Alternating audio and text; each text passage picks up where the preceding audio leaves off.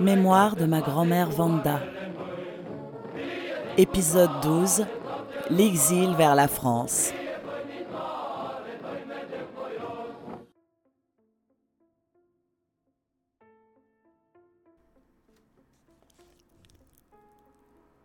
Ma mère partait avec un cœur lourd, affreusement triste de quitter mon père. Lui était déprimé de nous voir nous lancer seuls à l'aventure dans cette Europe hostile, bouleversée par la guerre sans avoir aucune certitude de nous revoir. Mais se rendait-il compte que tout cela était de sa faute? Nous nous sommes dit au revoir en vitesse. La colonne de voitures devait partir et nous arrivions avec quelques minutes de retard. Tout le monde était nerveux. Nous avons pu à peine nous embrasser pour nous dire au revoir. Pour une durée de cinq ans. Quelle tristesse. Mais moi je jubilais. J'allais en France et j'étais sûre que tout irait merveilleusement bien là-bas. Pas l'ombre d'un doute que j'arriverais à expliquer aux amis de mon père à Paris qu'il fallait envoyer des ordres à la mission française à Bucarest pour qu'on lui délivre un visa sans tarder. N'aurait-il pas été plus facile d'aller le demander à la mission française tout simplement? Oh non, l'honneur polonais était en jeu.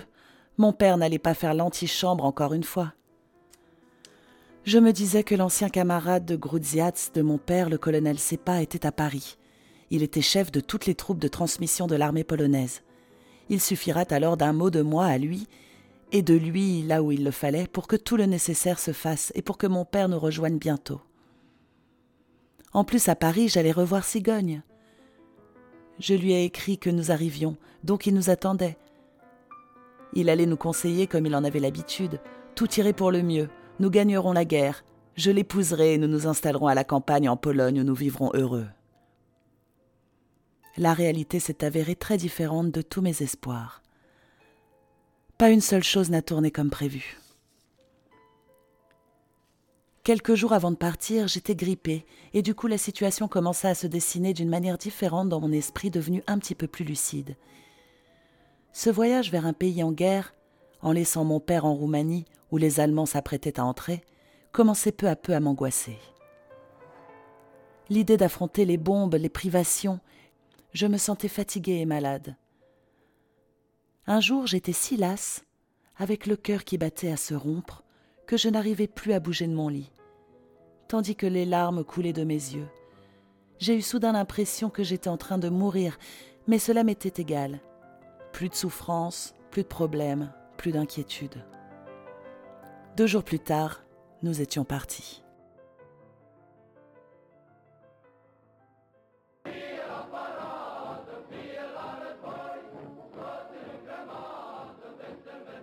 Nous avons traversé la frontière française quelques jours à peine avant l'expiration de nos visas, le 27 avril 1940. Je me souviens que la frontière italo-française était fermée par un énorme portail en fer, qu'on refermait après le passage de chaque voiture.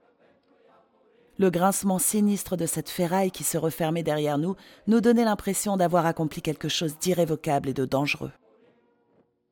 Il pleuvait, et nous étions pleines d'appréhension et très déprimées en essayant de nous remonter le moral mutuellement mais sans succès.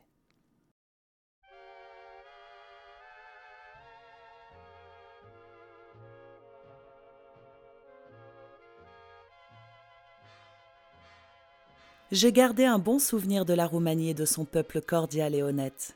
Oui, honnête, malgré tout ce qu'on a pu raconter sur les Roumains. Je sais qu'on disait autrefois être roumain, ce n'est pas une nationalité, c'est une profession mais nous ne voyons pas les Roumains de cet œil-là. On laissait les portes ouvertes dans les maisons sans avoir peur des cambriolages. Les magasins qui fermaient entre 13h et 16h laissaient leurs marchandises dehors, exposées à la vue de tous, sans qu'un passant n'y touche. Pourtant, les pauvres gens tels que les ouvriers ou les paysans étaient terriblement exploités. La femme de chambre de nos propriétaires, Anna, gagnait 600 lei par mois. Une paire de bas à l'époque en coûtait 300 et elle était sous-alimentée, car même ses patrons ne mangeaient pas à leur faim.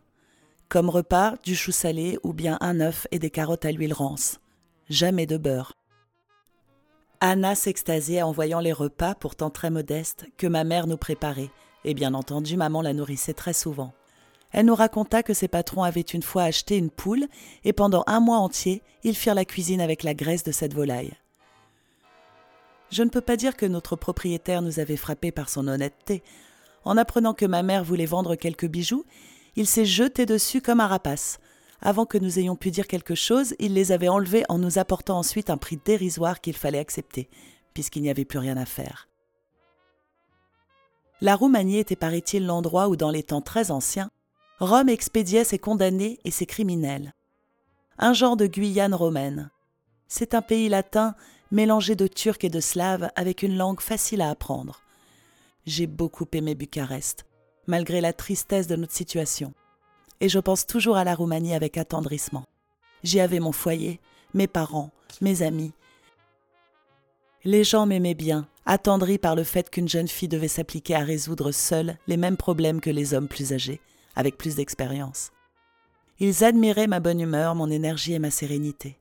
Et si je dis toute seule, c'est parce que je m'en rends bien compte maintenant que mes chers parents atterrés par les événements avaient pris l'habitude de me laisser prendre les responsabilités qui dépassaient nettement celles que les jeunes filles de mon âge portent habituellement sur leurs frêles épaules.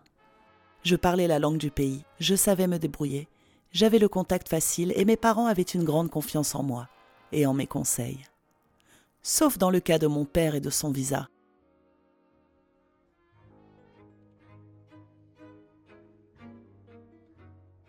Les milieux polonais n'étaient pas tendres ni bienveillants les uns avec les autres. On se reprochait mutuellement les indélicatesses les plus diverses, les vols d'argent officiels, des malversations. Il n'était pas rare qu'un Polonais démolisse en quelques mots bien tournés la réputation d'un autre. Les jalousies étaient féroces, on se faisait des coups tordus à la moindre provocation. Pourtant, dans ce nid de vipères, je circulais inconsciente, reconnaissante pour chaque gentillesse, trouvant tout le monde sympathique et bon. C'était peut-être cela qui me sauvait et qui m'aidait à surnager sans perdre mes plumes et mes illusions. Je me suis souvent demandé si notre vie est le résultat d'un destin tracé d'avance, ou bien si c'est nous-mêmes qui sommes les artisans de notre propre bonheur ou malheur. Pourquoi ma mère n'a-t-elle pas dit non quand je la poussais à partir avec moi en France? Pourquoi mon père n'a-t-il pas montré plus de jugement dans l'histoire de son visa?